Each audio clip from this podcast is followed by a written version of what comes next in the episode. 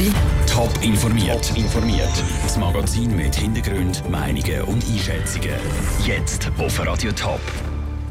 Wie die Angestellten der Stadt Zürich schaffen, wenn bei ihnen das Internet nicht tut und warum die Weinbauern aus der Region eigentlich zufrieden, aber eben doch nicht glücklich sein können. Das sind zwei von den Themen im Top informiert. Im Studio ist der Peter Hanselmann www.stadtzurich.ch ist zurzeit nicht verfügbar. Wir bitten um Verständnis und freuen uns auf Ihren nächsten Besuch. Die Meldung liest seit dem Morgen jeder, der auf der Webseite der Stadt Zürich was neu lesen Die sind nämlich alle offline. Und zwar wirklich alle. Der VBZ-Fahrplatz zum Beispiel tut nicht oder die Nummer vom Trümli-Spital kann man auch nicht neu schauen online. Der Grund ist eine technische Störung im Rechenzentrum Hagenholz.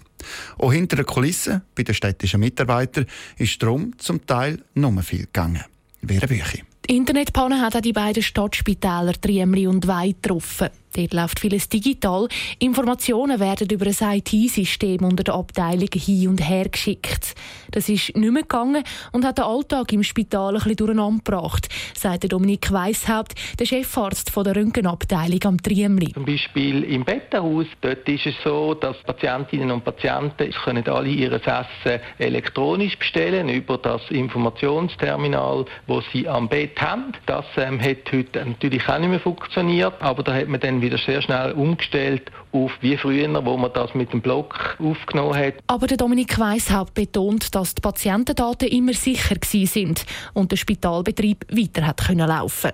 In seiner Röntgenabteilung sei einfach mehr mit dem Drucker und dem Kugelschreiber geschaffen worden. Etwas, was man sonst elektronisch ähm, hat, hat man jetzt einfach wieder müssen von händisch ähm, Papier schreiben. Natürlich gibt das mehr Arbeit, weil wir müssen jetzt die Daten, die wir jetzt ähm, schriftlich haben, wieder in das System hineinbringen. Schnell in die Warnung geben nach der Panne haben die Stadtpolizei Zürich und Schutz und Rettung. Die Polizisten haben zwar nicht auf der eigenen Webseite können surfen, aber die Einsatzzentrale mit allen Telefonanlagen hat immer funktioniert.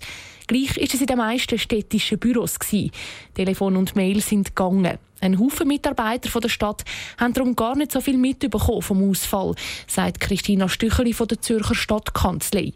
Gewisse haben aber gar nichts mehr machen Das ist bei diesen Leuten natürlich der Fall, die am PC sitzen und irgendeine Fachapplikation, die jetzt heute nicht gegangen ist, müssen bearbeiten Es hat vielleicht schon am einen oder anderen Ort auch die Möglichkeit gegeben, halt eine Plusstunde wieder einzuziehen. Es scheint ja die Sonne und das ist vielleicht auch schön. Der ein oder andere Angestellte von der Stadt hat also dank der IT-Panne unverhofft einen freien Tag gehabt. Der Beitrag von Vera Büchi. Auch wenn ein Teil der Störung behoben ist, die Webseiten der Stadt Zürich die sind immer noch offline und auch die IT-Experten der Stadt können nicht genau sagen, wie lange es noch geht, bis das Problem behoben ist. Wie viel kann man von den Steuern abziehen, wenn man mit dem Auto arbeiten geht? Über das hat der Zürcher Kantonsrat heute Morgen diskutiert und entschieden, 5000 Franken sollen als Pendlerabzug können von den Steuern abgezogen werden. Durch das spart der Kanton Geld und das soll er auch, nämlich im Rahmen der Leistungsüberprüfung LÜ 16. Andrea Blatter. Der Kantonsrat Zürich hat heute fast den ganzen Morgen über Pendlerabzüge diskutiert. Die jetzt beschränken ist eine von insgesamt 125 Massnahmen, die zum Sparpaket Leistungsüberprüfung LÜ 16 vom Kanton Zürich gehört. Das Sparpaket ist eingeführt worden, um knapp 2 Milliarden Franken zu sparen. Bis jetzt läuft es nicht schlecht, sagt Ernst Stocker, Finanzdirektor vom Kanton Zürich. Es sind halt nötige Massnahmen und halb so schlimm, sagt Ernst Stocker. Also ich muss einfach sagen, wenn man das ganze Paket anschaut, die 125 Massnahmen, dann verstehe ich alle, die sagen, die Massnahmen machen keine Freude. Aber wenn man die Verhältnismäßigkeit anschaut von diesen Massnahmen, dann muss man einfach sagen, also richtig weh tut es eigentlich nie. Da sind sich aber nicht alle Fraktionen einig. Der Markus Bischof von der Alternativen Liste Zürich findet, man spare am falschen Ort.